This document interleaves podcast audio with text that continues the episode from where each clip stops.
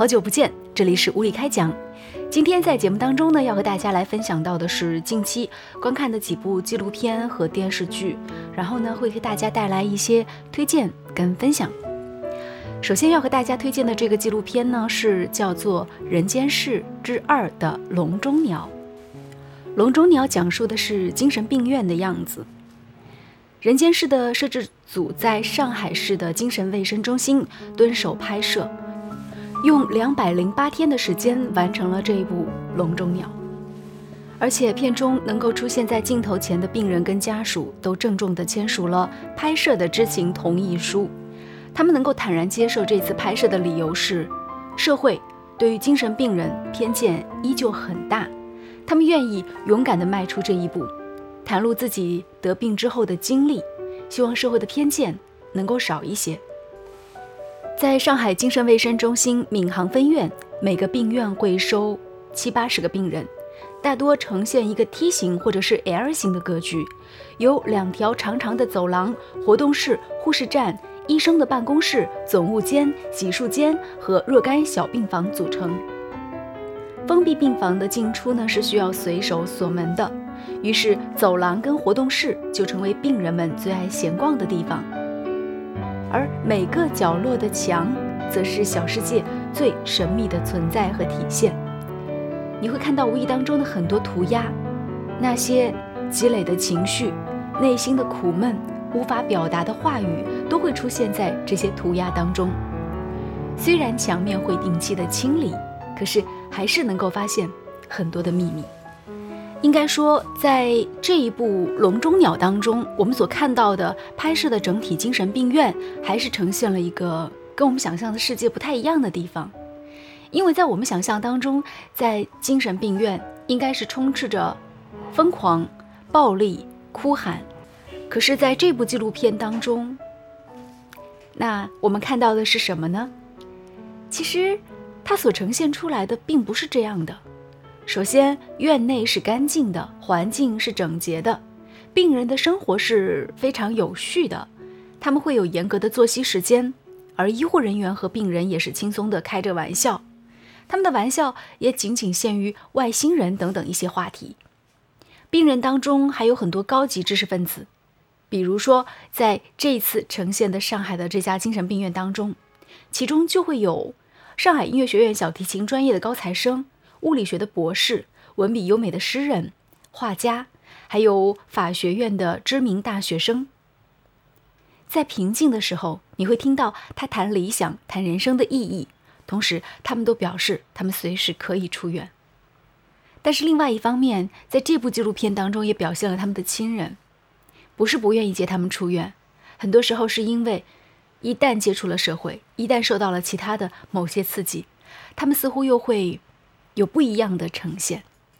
当然，纪录片的摄制组也说，他们坦诚也曾经用镜头记录下病人发病，然后是被绑上束缚带的画面，但是选择了不播出，因为跟他们漫长的人生比起来，尤其是在医院治疗之后，发病并非常态。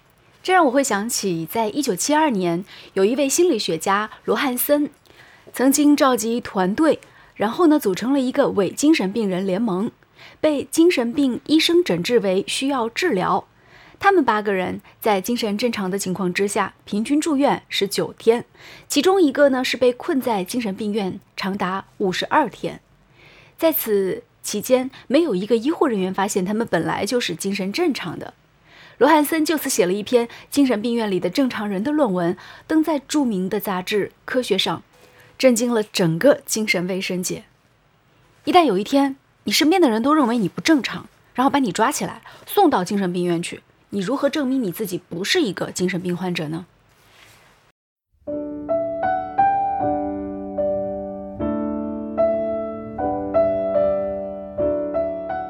这就是在春节的假期当中跟大家推荐的第一个纪录片，大家有时间呢也可以找来看一下，叫做《笼中鸟》。下面要给大家推荐的这部纪录片呢，是二零一七年拍摄的。我很奇怪的是，这是一个讲台湾人的故事，但它最后出现的字幕组呢是大连广播电视台。嗯，其实首先要给大连广播电视台的同行要竖一个大拇指啊，因为我觉得你们会选择这个题材，然后去进行这样跟进式的拍摄，真的是很了不起的一件事情。那简单来说，这是一个发生在二零一二年的事情。二零一二年的五月二十九号的凌晨三点钟，因为一场讨债风波，唐伯豪遭人断颈，横死街头。二零一四年九月，案件的三名主犯被判七年到十五年不等的有期徒刑，赔偿死者家属六百零八万。在主犯李从安服刑期间，唐伯豪的母亲黄品轩与他正式建立了。领养关系，而纪录片《儿子，儿子》便是对于这一次的原谅的一个解释。为什么要选择原谅一个杀人犯？为什么原谅的这个人是杀死了自己儿子的人？那为什么他会做出这样的决定呢？原谅难道不够吗？为什么还要和杀人犯建立更温暖的这种关系呢？难道他是想当一个圣人吗？纪录片的拍摄地点是在宝岛台湾。这部六十三分钟的纪录片在记录这件事情的时候，它其实用了长达六十分钟的时间，用黑白的影像和基调去记录，直到最后的三分钟，那他动情地怀念起儿子，嗯，整个色调才出现了彩色。我觉得一定是有这样的考虑的。嗯，而且他用黑白色的表现，让整体的画面是更有震撼力。那你看的时候也会更加的有这种情绪的代入感，因为它那就是一个灰白的世界，它不会是彩色的。但是当他选择了原谅的时候，那生命的有一些色彩就会回来。所以在黄妈妈眼中，儿子唐伯豪的不幸是因为自己跟自己的老公离婚，然后造成了没有人去。教导自己的儿子造成的，而且最后不好是吸毒了。那么在李从安父亲的眼中，儿子李从安不幸是因为自己的两任老婆都先后的离开之后，那么儿子的不幸是因为成长路上没有人管，所以导致的。这个纪录片当中，他反复其实有很多是黄品轩的个人独白。讲了她自己非常苦难的这种经历，包括她的遇人不淑，她跟她老公之间的这种糟糕的关系，呃，离婚等等等等，还有她在怀着孩子的时候的一些这种稍显凄惨的经历。然后这个纪录片让人印象最深，其实最后我觉得多年之后能想起来的，可能就是一个黄品轩正脸的一个镜头，黑白的，嗯，有七次。然后其中有六次配音是李从安的，苏醒。这是一张几乎看不到什么表情的脸。那如果说要用几个词来形容的话，那张脸给我留下的印象，其实最深刻的一个词应该是冷漠。他整个的表情还是比较冷漠的。嗯，当然最后那一幕，他那张毫无表情的脸是终于落下泪来，而镜头也忽然之间切换成了一个彩色调。我觉得大连电视台这次它是站在一个非常公正的角度上去进行拍摄的，而且这是一个大连电视台，呃，拍摄出来也许未必能够在自己的本电视台来播出的一个一个题材比较大胆的纪录片。他的立场还是相对来说站的比较的公正的，他没有去偏向哪一方，没有让大家在看完纪录片之后就会非常的同情这位黄妈妈。嗯，当然也没有看完之后就对那个凶手有多少的这种恨。我觉得就是看完之后，就像他那个表情一样，就是人世间有再多的语言，那有一些情绪跟情感的流动，他就是用语言说不出来的。我觉得，嗯，在这个纪录片当中，他其实留了一个尾巴，他没有去拍摄。嗯，我们看到这位黄品轩，也就是黄妈妈，她在镜头面前，她是。对于很多的这种情绪情感是能够娓娓道来的，他为什么会具有这样的能力呢？而且他讲话非常让人动容。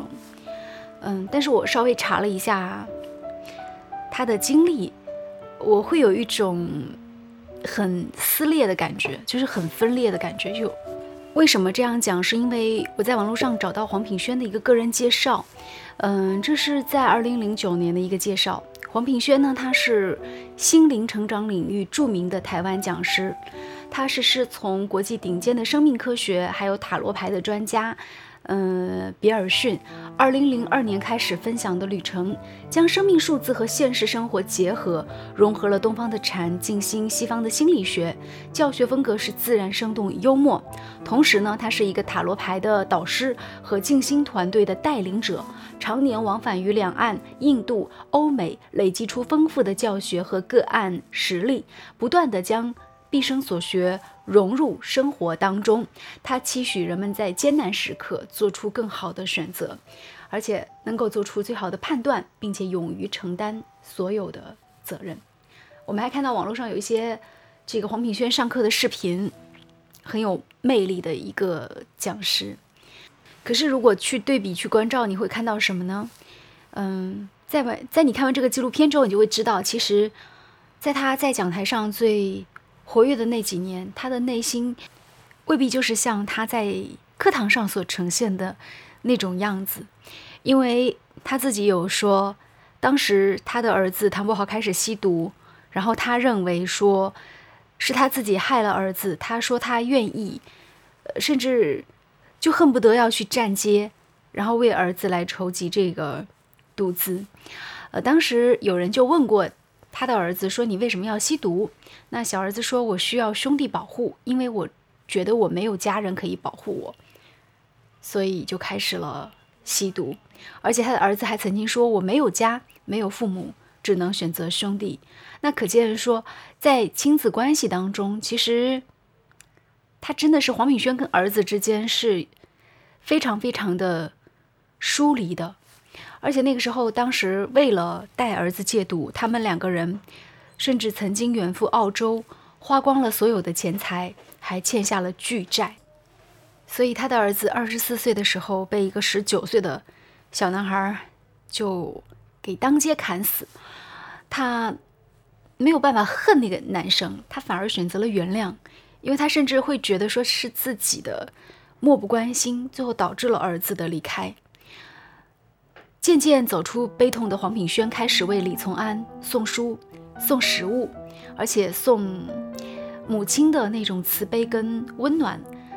在一次探监当中，他还备好了分量很足的牛肉，步履沉沉地走出家门。当时采访的人就问：“你现在是什么心情？”他说：“一半是沉痛，一半是喜悦。痛是思念儿子，喜是看到从安的变化。”我们也看到李从安的变化，是的，李从安的眼神已经变得越来越清澈了，跟之前在混黑社会时候的那种犀利的、没有希望的这种眼神、凶狠的眼神，就发生了巨大的这种变化。也许对于黄品轩来说，对他而言，选择原谅不是对儿子的背叛，相反。是对于儿子生命的另外一种延续。我觉得大千世界，有时候现实生活里发生的很多故事，你写小说都不敢这么写，对不对？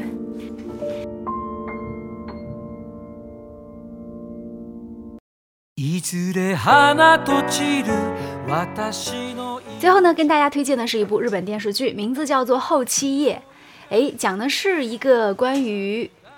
以老年人的资产为结婚对象进行婚姻诈骗的故事。那我首先很喜欢里面的演员，我太喜欢木村佳乃了。呃，之前看过他演的《我的危险妻子》，他的演技，然后他的这种舞台的戏剧表现力真的是绝对的，非常的绝。那这一次他演的就是这个骗婚的五内小叶子。嗯，表面上他是跟婚姻介绍所的。这个高桥克典所饰演的薄木亨，然后是一个联手的关系哈，但实际上他们是暗地里呢兼经营后期业。那五内小叶子是后期业的王牌，凭借美貌、说话技巧和胆识，让众多的男人成为他的猎物。而这次呢，被他盯上的这一家人呢，却刚好有一个女儿，就是木村多江所饰演的中濑朋美。啊，他发现了。这也许是个圈套，是个阴谋，所以在剧中呢，木村多江和木村佳奈有很多的对手戏。我觉得木村多江是一个特别能够激起女性去演戏欲望的一个演员，他跟女性演对手戏的那个感觉太好了。所以我觉得看到的是两个舞台剧女演员的角力，而且其中另外一个男演员也非常的棒哦，就是高桥克典。不知道大家对高桥克典有没有什么特别的印象？呃，我是记得。他有演过很多很有意思的剧，比如说《基督山伯爵》《一龙》等等。高桥克典的长相就是看上去就不是什么好人，哎，可是有时候他会有一些这个坏男人的柔情的感觉会出来，你会想，哎，原来他这么坏，但他还还有这么深的感情哦。嗯，后期页推荐给大家看一看。